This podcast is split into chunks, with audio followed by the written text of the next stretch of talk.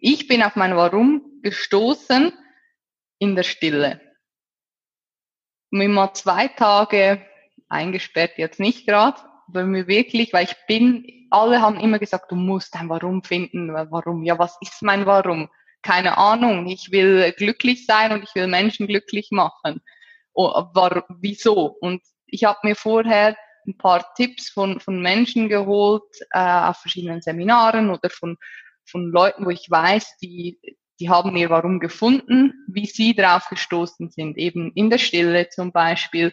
Oder stell dir die Frage, was hat dich am meisten begeistert, als du ein Kind warst? Oder gibt es eine, ein Ereignis aus deiner Kindheit, was dich so traumatisiert hat, dass du absichtlich davon wegschaust und sich dahinter vielleicht noch ein anderes Thema versteckst. Als Beispiel bei mir das, das Thema Mobbing, was sehr, sehr stark war.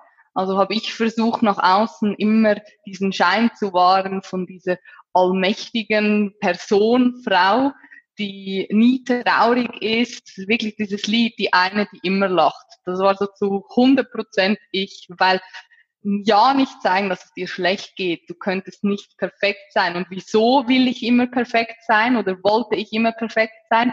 Weil ich in meiner Kindheit alles andere als perfekt war und weil ich dafür auch wirklich stark gemobbt, gehänselt und ausgelacht wurde. Und als mir das bewusst wurde, eben in dieser, in dieser Stille, wo ich einfach nur mit mir selber war, ohne Handy, ohne andere Menschen, ohne vielleicht dein, deine Frau, deinen Mann an deiner Seite, sondern einfach nur du mit dir. Dann kommen solche Impulse hoch. Dann darfst du da hinschauen, hinhören, dir die Dinge aufschreiben und dann bin ich mir sicher, du findest auch dein Warum und dein Weg. Dankeschön. Und jetzt ist es die perfekte Überleitung. Erzähl uns einmal, also du hast, du hast jetzt schon gesagt, du warst in der Kindheit, in der, du hast keine einfache Kindheit gehabt sozusagen. Von, von Haus aus wäre sie relativ schön gewesen. In der Schule war es nicht so schön. Warum? Ich war, muss anders anfangen. Bis zur ersten Klasse war ich echt ein mega fröhliches Kind. Und ich habe gerne draußen gespielt. Ich war schon eher so, ich habe eine Schwester und meine Schwester ist das komplette Gegenteil immer schon gewesen. Ganz so eine kleine, richtig pfiffige, ist raus und hat die Welt für sich eingenommen. Everybody's Darling, weil sie auch so klein und süß war, so ein Köpfchen richtig klein, richtig süß. Und sie war, sie, sie, sie kam in einen Raum und hat einfach mit jedem geredet und alle haben sie geliebt. Und ich daneben, war nie wirklich klein. Ich war immer schon früh relativ groß. Also der You-Effekt fällt schon mal weg. Das heißt, all eyes on her und ich daneben. Und dann hat sich das so angefangen zu entwickeln, dass ich erstens, ich war auch noch mega schüchtern. Also ich habe niemanden angeguckt und mit keinem geredet. Nur mit meiner Mutter. Meine Mutter war für mich oder ist nach wie vor der Fels in der Brandung. Aber früher habe ich wirklich mit niemandem gesprochen. Vor allem nicht mit Männern. Ich hatte vor allen Männern Angst. Und ich weiß nicht, bis heute weiß ich nicht, wieso. Sogar ähm, vor meinem eigenen Vater hatte ich Angst, wenn der auf Geschäftsreise war und wieder zurückkam, war für mich ein fremder Mann. Für mich gibt's einfach, gab's nur meine Mutter und meine Schwester. Ich war mega schüchtern, hatte dementsprechend auch wenig Freunde und das hat sich dann so weitergezogen. Aber im Kindergarten ist das noch nicht so schlimm gewesen, weil ja, jeder spielt ein bisschen mit jedem, aber so ab der ersten Klasse hast du dann so gemerkt, boah, da bilden sich jetzt so Grüppchen. Und ich, für mich habe mich immer so wie eine Außenseiterin gefühlt und durch das ich mich auch immer so gefühlt habe, habe ich das natürlich auch nach außen ausgestrahlt. Heißt perfektes Mobbingopfer, dann hatte ich eine Brille, war groß, äh, sehr, sehr dünn und habe angefangen Fußball zu spielen, Skateboard zu fahren, meine Haare kurz abgeschnitten, wollte immer ein Junge sein und dann kannst du dir vorstellen, in, damals noch in, in, dem, in dem Alter, dann wirst du automatisch ausgelacht und gehänselt. Und wie weit ist das, also wie, wie lang ist das gegangen? Ja, es ist tatsächlich so, dass ich es aktuell gar nicht mehr so richtig weiß, weil ich glaube, dass ich viel auch verdrängt habe. Immer wieder fallen mir so gewisse Dinge ein. Ich würde jetzt mal sagen, das war so fünf bis sieben Jahre ungefähr. So lange Zeit? Fünf, na, nee, sieben Jahre kann nicht sein. Sorry, dann ist die Grundschule schon vorbei. Ja, vier, vier bis fünf Jahre um, da, um den Dreh rum. Also fast die gesamte Grundschule.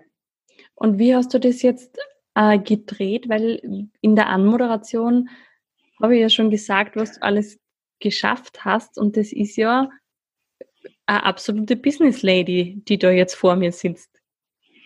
Ja, das, das war sicherlich auch, also der, der, der springende Punkt war, meine Mutter hat jahrelang auf mich eingeredet. Sie hat gesagt, Alessandra, du musst dich wehren, musst dich wehren. Und auch da wieder die, die immer lacht. Ich habe, wenn, wenn die mich äh, gehänselt haben, ausgelacht, ausgeschlossen, im Turnunterricht, in allen möglichen Situationen, ich habe immer gelächelt. Und ich bin mir heute sogar sicher, dass wenn ich die treffen würde von damals, dass die sich das gar nicht bewusst sind, dass ich mich in dem Moment so gefühlt habe. Weil ich mich nie gewehrt habe. Ich habe immer gelächelt, mich noch dafür bedankt, quasi, ja, ja, scheiß mir ruhig auf den Kopf, passt schon. Und irgendwann hat es dann, hat's dann aber Klick gemacht. Das wahrscheinlich das ganze Reden von meiner Mutter und ich habe ein bisschen durchs Fußballspielen auch ein bisschen mehr Selbstvertrauen gewonnen, weil ich relativ gut war und dann mit mit zwölf oder mit, mit elf oder zwölf ähm, Captain, äh, Spielführerin von einer äh, Mann Jungsmannschaft geworden bin. Wow. Das hat mir ein bisschen Selbstvertrauen gegeben, obwohl ich auch da wieder der Vollloser war einzige Frau, die Fußball spielt in einem Männerteam. Trotzdem gab es mir Bestätigung, so okay, wenn du wirklich hart für was arbeitest, dann kannst du es schaffen, auch wenn du am Anfang richtig schlecht bist. Und ich war total untalentiert, konnte nichts mit dem Ball anfangen. Aber ich war ehrgeizig, ich habe jeden Tag trainiert und das war dann das Ergebnis. Und dann das ganze Reden auch eben von meiner Mama, irgendwann habe ich mich gewehrt und dann habe ich zum ersten Mal gemerkt, ah, krass, das funktioniert ja. Deswegen auch wieder die Sprache, die Kommunikation. Wenn du deine innere Stimme findest und wenn du endlich damit anfängst, das auch nach außen zu tragen und ehrlich zu dir selber zu sein, dann wird das in dieser Form gar nicht mehr passieren, weil die Leute genau wissen, wer du bist, wofür du stehst und sie den gewissen oder den gebührenden Respekt vor dir haben. Und das war für mich so ein, so ein Magic Moment, Klar war es dann nicht von heute auf morgen besser, das dauert auch, aber es ist dann von Jahr zu Jahr besser geworden. Also dann in der äh, Sekundarschule heißt es bei uns, in der weiterführenden Schule nach den sechs Jahren Grundschule kam nochmal eine Schule, drei Jahre. Und da war es schon viel besser. Und dann in der Ausbildung war fast, würde ich sagen, gar nichts mehr von dem. Dann war eher das andere Gegenteil. Dann war ich so die Obercoole, weil ich das Gefühl hatte, ich muss mega viel von dem, was ich früher nicht hatte, kompensieren. Also waren ich so die Cool Kids und ich war vorne äh, mit, mit dabei. Was ich nie gemacht habe, andere ausgelacht oder gehänselt. Im Gegenteil, ich habe mich damals schon angefangen, für die Schwächeren einzusetzen, weil ich genau gewusst habe, weil ich mich plötzlich in einer stärkeren Position gefühlt habe. Ich habe mich jetzt so gefühlt, wie die, die Kinder früher, die mich gehänselt haben, wusste aber, dass Hänsel äh, nicht geht und dass das sehr verletzend ist. Das heißt, ich habe diese Stärke genutzt, um andere Menschen mit hochzuziehen, um andere Menschen zu motivieren und auch mit meiner Geschichte bis zu einem gewissen Grad zu inspirieren. Und das hat eigentlich relativ gut funktioniert. Und dann nach und nach durch den Erfolg im Geschäft ist das wirklich komplett, komplett verschwunden. Lass uns da jetzt gleich nochmal einsteigen. Du hast ja schon einmal gesagt, du bist nicht hundertprozentig deinem Herzen gefolgt, aber du bist in jungen Jahren Geschäftsführerin von einem großen Unternehmen gewesen. Heißt es dann quasi, das war aber nicht dein Herzensthema? Jein, ich, ich würde das so nicht sagen. Ich sage jetzt mit dem Wissen, was ich jetzt habe, ich bin damals nicht zu 100 Prozent meinem Herzen gefolgt weil ich aber daran glaube, dass jeder Schritt, den wir gehen, jeder, jeden Job, den wir machen, jedem Menschen, dem wir begegnen, dass das aus einem bestimmten Grund passiert und dass das dazu dient, dass du zu dieser Version wirst, die du heute bist oder eben nicht bist, weil gewisse Dinge passiert sind. bin ich nach wie vor der Meinung, dass es richtig und gut war, weil ich habe in diesen sieben Jahren echt mir ein richtig dickes Fell ähm, angeeignet. Was natürlich nicht immer gut ist, trotzdem hat mir das sehr, sehr viel Selbstbewusstsein und Stärke gegeben. Und als ich dann erkannt habe, hey, Herzlichkeit und Emotionen sind auch im Business erlaubt, als dann Klick gemacht hat, ging es nochmal besser. Aber irgendwann bin ich am Punkt gekommen, dass ich gemerkt habe, meine Werte, für die ich einstehe, die ich anderen Menschen mitgeben möchte, wie Respekt und äh, gegenseitige Unterstützung, Ehrlichkeit, Offenheit in einem großen Konzern, sind solche Werte oftmals schwierig wiederzufinden. Respekt findest du ja okay, aber äh, gewisse andere Themen findest du in einem großen Konzern nicht. Und ich habe dann nach und nach, nachdem ich mich weiterentwickelt habe, für mich festgestellt, meine Zukunft ist nicht in einer investorgeführten Firma, weil Investor geführt bedeutet immer, soweit ich weiß, Umsatz, Absatz, neue Kunden und es ist alles nur darauf ausgerichtet. Mein Thema ist aber, ich will Menschen berühren im Herzen, ich will sie inspirieren, ich will sie auf dem Weg begleiten zu ihrer inneren Stärke, zu ihrer Stimme, mit Hilfe der authentischen Kommunikation, sei das jetzt B2B oder B2C. Und erstaunlicherweise kannst du das in beiden Bereichen, auch in, in einem B2B, richtig gut einbringen, weil immer mehr Firmen heutzutage offen sind für diese ganzen soften Faktoren, für, für diese äh, emotionalen Quotienten, die wirklich sehr wichtig sind, um dein Geschäft auch langfristig erfolgreich vorantreiben zu können. Hammermäßig. Also ich könnte ja echt noch stundenlang zuhören, deine inspirierenden Geschichte und deine Worte. Äh, wir sind aber tatsächlich schon fast am Ende unserer Sendung angelangt.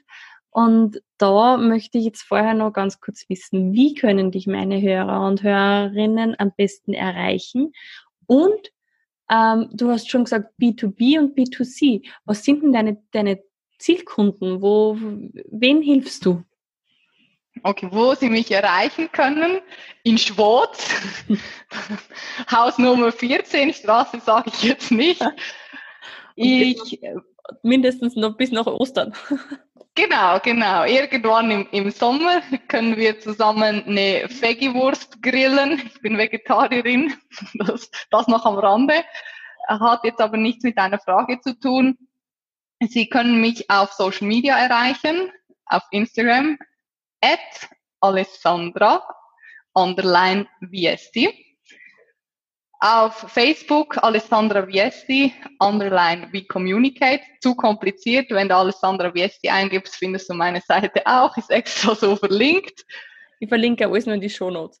Genau, oder auf meiner, auf meiner Webseite, da habe ich sogar einen Chatbot, da kannst du auch mit mir in Kontakt treten. Ansonsten Ursula eine Nachricht schicken, sie schickt sie mir und ich rufe dich an. genau. Und wer sind jetzt die Kunden? Die Kunden sind zum einen, die Firmenkunden sind, da habe ich mich darauf spezialisiert, auf Firmen im Direktvertrieb, vor allem Network Marketing, Strukturvertrieb, weil ich aus dieser Branche komme, weil da meine, meine Stärke liegt. Aber jetzt auch B2C, also Einzelpersonen, Menschen, die ihr Leben zum Positiven verändern möchten, die auf dem Weg sind zu ihrer inneren Stärke. Die unterstütze ich sehr gerne dabei.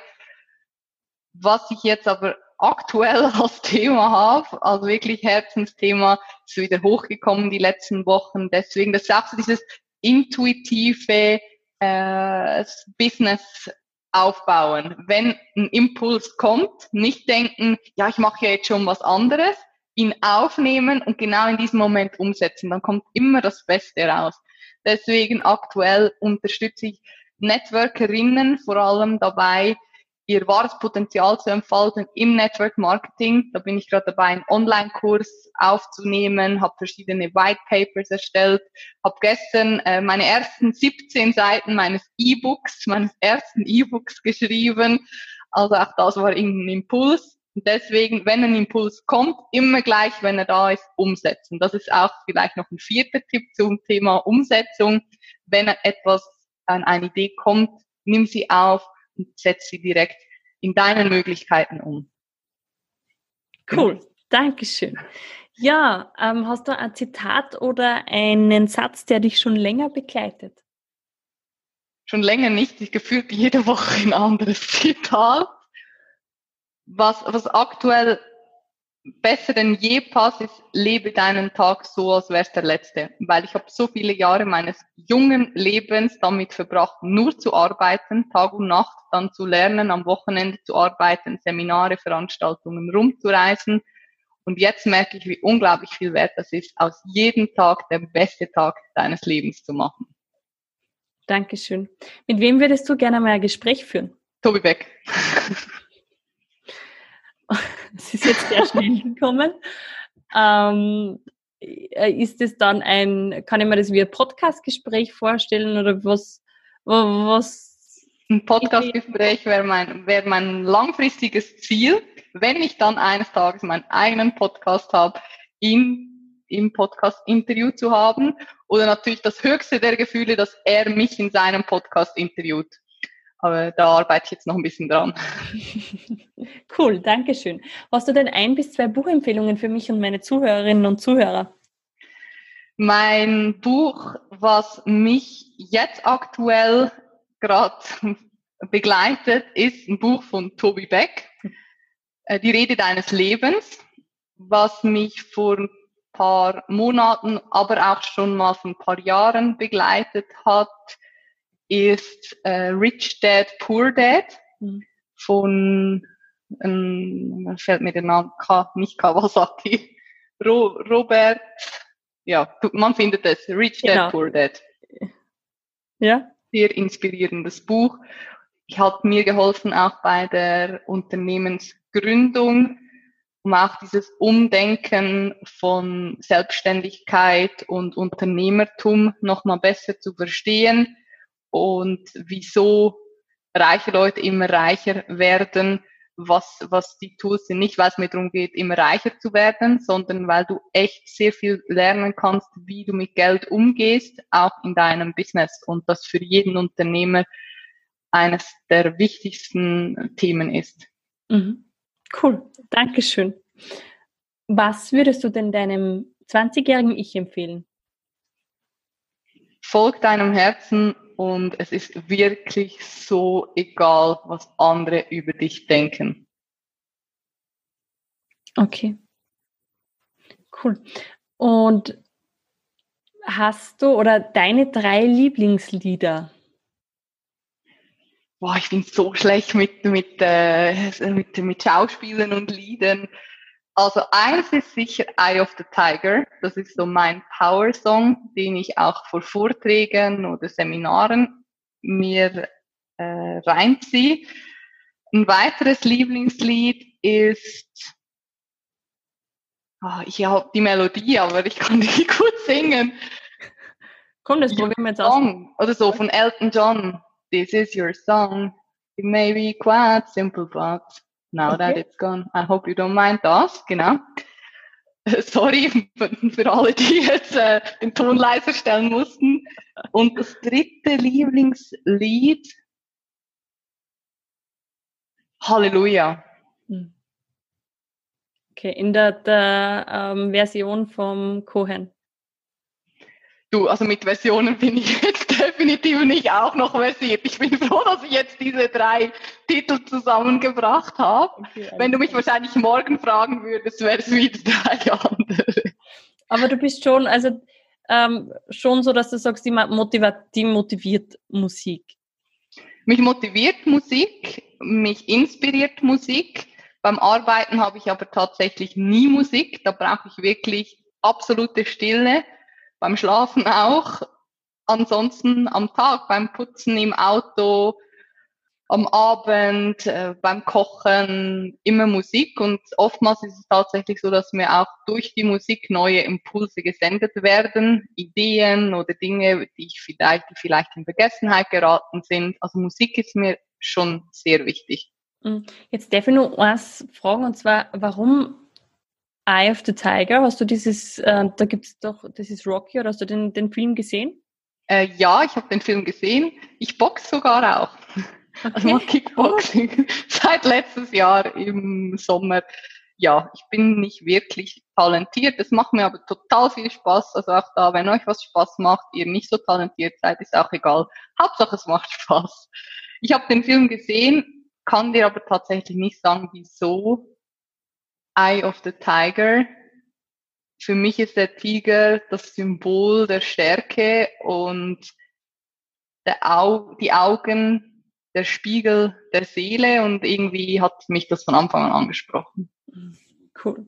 Und dann kommen wir jetzt auch schon zu meiner Lieblingsfrage und zwar, was können wir im Kleinen tun, um die Welt zu verändern? Selbst bei uns anfangen, uns ein Stückchen weiterzuentwickeln, weil wenn wir bei uns selber anfangen, strahlen wir das nach außen aus und inspirieren auch andere Leute, die, das Umfeld verändert sich, die Welt verändert sich und ansonsten natürlich viele andere Dinge auch. Trenn deinen Müll, schmeiß die Plastikflaschen nicht in den Abfall, die Glasflaschen zum Glas, Pet zu Pet. Fang, fang an, dich mit dir auseinanderzusetzen und auch Leute zu unterstützen, die wirklich deine Hilfe brauchen, da geht es gar nicht um, um monetäre Dinge, sondern in Form eines Telefonats.